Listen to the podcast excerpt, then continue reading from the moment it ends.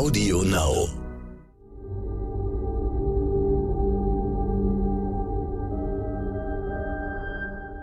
Es ist Freitag, der 3. Juni. Hallo und herzlich willkommen zum Stern-Podcast Ukraine die Lage mit Carlo Masala, dem Militärexperten und Politikprofessor von der Bundeswehr-Universität in München und mit mir, Stefan Schmitz, aus dem Hauptstadtbüro von Stern und Kapital. Reden wollen wir über den Krieg in der Ukraine. Die ist in den vergangenen Tagen im Osten des Landes massiv unter Druck geraten, doch nun stellen immer mehr westliche Staaten auch die Lieferung modernster Artillerie und Mehrfachraketenwerfer in Aussicht. Wird das die Russen daran hindern, den Donbass vollständig zu erobern, Herr Masala? Das kann man so eindeutig nicht sagen, weil die Russen eine Strategie verfolgen, indem sie unglaublich viele Kräfte auf Punkte konzentrieren, um sehr kleine Flächen einzunehmen. Das, was gerade geliefert wird, dient alles dazu, die Russen auf Abstand zu halten. Also es, es wird der Versuch sein, weitere Landgewinne der Russen zu verhindern. Ob das aber gelingen wird, ist eine andere Frage, weil man darf auch nicht verkennen, jetzt gibt es zwar Artilleriesysteme und es werden mehrfach Raketenwerfer geliefert, aber den regulären ukrainischen Truppen geht auch langsam die Munition aus. Also die Frage ist sozusagen, wird es gelingen, die russischen Vormärsche, die sehr konzentriert, sehr übermächtig vorgehen, letzten Endes aufzuhalten, beziehungsweise die Russen an bestimmten Punkten zu stoppen. Nun sieht man ja gleichzeitig, dass die russische Seite vor einer Eskalation warnt, auch dadurch, dass jetzt Waffensysteme geliefert wurden, die vorher nicht auf den Listen standen. Sind wir damit in dieser Woche der Konfrontation, einer direkten Konfrontation zwischen NATO und Russland näher gekommen? Nein, ich denke nicht, weil die äh, Lieferungen folgen eigentlich der bisherigen Logik, nämlich die Ukraine in die Lage zu versetzen, sich zu verteidigen, die Ukraine in die Lage zu versetzen, die Russen auf Distanz zu halten. Es gibt eigentlich keine Lieferungen, von denen man sagen kann, die wären möglicherweise entscheidend für die Ukraine, um den Russen wieder Territorium und zwar großflächig äh, zu entreißen. Also von daher liegen die bisherigen Waffenlieferungen äh, in der Logik der Waffenlieferungen, die wir seit Anfang des äh, Krieges sehen. Aber könnte es denn nicht passieren, dass einfach auf dem Schlachtfeld Dinge geschehen, die niemand vorhersieht? So ist ja zum Beispiel das alles mit der Auflage verbunden, dass die Ukrainer mit diesen Waffen nicht auf russisches Territorium schießen sollen. Und wenn ich mir dann vorstelle, dass irgendein Oberstleutnant, wer auch immer dort vor Ort die Entscheidung zu treffen hat, die möglicherweise über eine Eskalation zwischen Russland und der NATO entscheidet, da kann einem doch Angst und Bange werden. Also es ist ja in der Tat so, dass Zelensky die ähm, politische Erklärung abgegeben hat, dass die Ukraine kein Interesse daran hat, äh, russisches Territorium anzugreifen dass die Amerikaner Munition liefern, die nur 70 Kilometer weit reicht und nicht 300 Kilometer weit reicht, um zu verhindern, dass die Ukrainer russisches Territorium angreifen. Man muss ganz einfach sagen, ausschließen können sie es nie. Und in solchen Situationen ist es immer wichtig, und das scheint ja wieder zu existieren, dass es einen direkten Draht gibt. Jetzt zwar nicht zwischen Moskau und Kiew, aber zwischen Moskau und den USA, wo, wenn sowas passiert, man zumindestens in direkter Kommunikation zwischen äh, den beiden Militärs oder aber auch sozusagen zwischen den Verteidigungsministern hier die Wogen glätten kann, um nicht eine Überreaktion zu provozieren, die dann in eine noch größere Eskalation endet. Sie haben angesprochen, dass die Amerikaner ja keine Waffensysteme liefern, die jetzt über hunderte von Kilometern reichen. Trotzdem, nach der ganzen Dynamik des Konfliktes, die wir in den letzten drei Monaten gesehen haben, ist es nicht eigentlich erwartbar, dass auch das irgendwann fallen wird und dass in einigen Wochen auch diese Waffen in die Ukraine geliefert werden? Das wäre der nächste logische Schritt. Also, wie ich bereits angedeutet habe, wir liefern im Prinzip alles, äh, was die Ukrainer in der Lage versetzt, die Russen auf Distanz zu halten und sozusagen über Distanz zu zermürben. Je nachdem, wie dieser Krieg weiter verläuft, wird die nächste Diskussion dann wieder um jene Waffen gehen, die die Ukrainer in die Lage versetzen, den Russen Territorien abzunehmen. Und da sind wir wieder bei dem, was der Westen ja bisher bewusst wohl nicht geliefert hat. Da sind wir bei Kampfpanzern. Und gegebenenfalls sind wir auch bei Kampfflugzeugen, die bei NATO-Staaten stehen und noch aus sowjetischer Bauart stammen.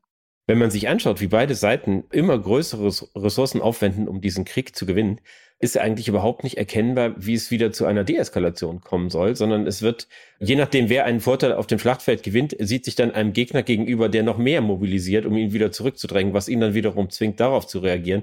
Und man kann überhaupt nicht erkennen, wo da der Ausweg sein soll.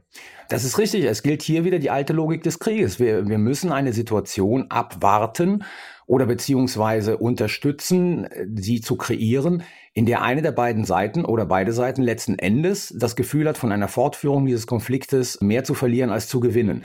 Dann öffnet sich das Fenster für die Diplomatie. Vorher wird es das nicht geben. Und wir sind jetzt in einer Phase, kurz bevor die Ukraine möglicherweise im Juni ihre angekündigte Gegenoffensive startet, wo natürlich die russische Föderation versucht, Fakten zu schaffen und Luhansk und große Teile des Donbass zu besetzen um von dieser Position aus äh, sich dann gegen diese Gegenoffensive zu verteidigen. Also momentan sind wir in einer Phase des Krieges. Diplomatie hat momentan relativ wenig Spielräume. Da muss man warten, bis die sogenannte Erschöpfungsphase auf dem Schlachtfeld eintritt. Könnte denn die Intensivierung der Anstrengungen auf beiden Seiten nicht auch darauf hindeuten, dass beide einen Ausweg suchen aus einem Abnutzungskrieg, der enorme Kosten bringt und irgendwie ewig weitergehen könnte und dass sie jetzt eine schnellere Entscheidung suchen? Ja, das könnte man so interpretieren. Wenn man allerdings sich anschaut, wie die Russen vorgehen, dann ist es ja noch immer ein sehr, ich sag jetzt mal, schildkrötenartiges Vorgehen. Also das heißt, langsam Territorialgewinne zu machen. Die Ukraine versucht ihnen dann an einigen Stellen diese Territorialgewinne wieder abspenstig zu machen. Also man kämpft mit Nachdruck, aber letzten Endes auf beiden Seiten ist dann nicht so viel Bewegung. Also wir sind in einem dynamischen Stellungskrieg. Und wie gesagt, entscheidend wird es sein, was die Ukrainer mit ihrer Großoffensive machen, ob sie es schaffen, die russischen Truppen wieder in die Fläche zu ziehen, wo sie dann weitaus verwundbarer sind und von dort aus dann wirklich äh, Territorium zurückerobern. Nun hat der Wirtschaftsminister Habeck darauf hingewiesen, dass je länger der Krieg dauert und je näher der Winter kommt und je bewusster den Leuten wird, wie teuer das Heizen geworden ist, die Unterstützung im Westen kollabieren könnte. Teilen Sie diese Sorge? Ja, ich teile diese Sorge. Ich beobachte die Entwicklung ja eigentlich jetzt schon. Also wir, wir haben jetzt einen Stellungskrieg im Osten. Die Dramatik, die so um den 24. Februar in den Köpfen der Leute existierte, die existiert nicht mehr so. Und je länger dieser Krieg dauern wird, desto ähm, geringer wird die Unterstützung in den westlichen Gesellschaften werden. Und wenn dann, wie Habeck sagt, die Heizkosten steigen und jeder sozusagen seine Nachzahlung hat, die exorbitant sein wird, dann in der Tat werden wieder Diskussionen anfangen, inwieweit diese massive Unterstützung der Ukraine überhaupt noch notwendig ist. Das ist eine sehr gefährliche Situation für die Ukraine. Wir haben jetzt eben darüber gesprochen, was auf dem Schlachtfeld passiert. Ist denn nicht auch eine Entwicklung denkbar, wo dort gar nicht die Entscheidung fällt, sondern letztlich die Entscheidung davon abhängt, ob in den westlichen Gesellschaften die Unterstützung aufrechterhalten werden kann und wie die russische Wirtschaft unter dem Druck der Sanktionen weiter funktioniert?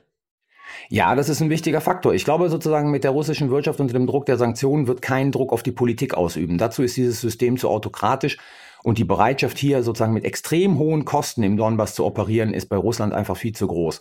Aber auf unserer Seite könnte durchaus die Situation eintreten, wo die Bevölkerung, ich sage jetzt mal, kriegsmüde ist und der Druck auf die Politik, jetzt endlich Druck auf Kiew zu machen um irgendwelche Fakten auf dem Boden zu akzeptieren, einfach übergroß wird. Und dann könnten wir in eine Situation eintreten, in der in der Tat sozusagen Biden, Macron, Scholz und wer auch immer auf die Ukraine einwirkt, egal wie die militärische Situation vor Ort ist, sich endlich an den Verhandlungstisch zu begeben und diesen Konflikt auf politischem Wege zu beenden. Gleichzeitig sieht man aber, dass äh, sogar innerhalb der Bundesregierung unklar ist, was eigentlich das Ziel in diesem Krieg ist. Man sieht irgendwie Frau Baerbock, die ganz offen sagt, die Ukraine muss gewinnen. Frau Lamprecht, die Verteidigungsministerin, sagt das um gar keinen Preis, egal wie hartnäckig nachgefragt wird. Das macht es ja nicht einfacher, dazu eine Unterstützung in der Gesellschaft aufrechtzuerhalten. Nein, das ist in der Tat richtig. Die Frage sozusagen, welche Kriegsziele verfolgt werden, seitens der westlichen Staaten finde ich eine der zentralen Fragen in der Kommunikation gegenüber der eigenen Bevölkerung, aber natürlich auch gegenüber der Ukraine. Und hier herrscht ziemliches Wirrwarr, also nicht nur in der Bundesrepublik Deutschland, sondern auch in anderen Staaten. Man müsste darüber endlich mal Klarheit schaffen. Das heißt nicht mal, dass man diese Ziele nicht anpassen kann, wenn die militärische Situation sich weiterentwickelt und verändert, aber letzten Endes die offene Kommunikation, was eigentlich aus der Perspektive Deutschlands oder anderer Staaten bedeutet, die Ukraine darf nicht verlieren oder die Ukraine muss gewinnen oder wie Frau Baerbock sagte, Russland muss eine strategische Niederlage erleiden, das sollte man klären, weil ansonsten ist zu viel Sprachverwirrung und Nebel in, in sozusagen Begriffen vorhanden. Nun hat äh, Friedrich Merz, der äh, CDU-Vorsitzende und Fraktionschef der Union im Bundestag, dem Kanzler vorgehalten, dass wenn sich alle Staaten so verhalten hätten wie Deutschland, dann wäre Kiew bereits unter russischer Kontrolle. Würden Sie dem zustimmen?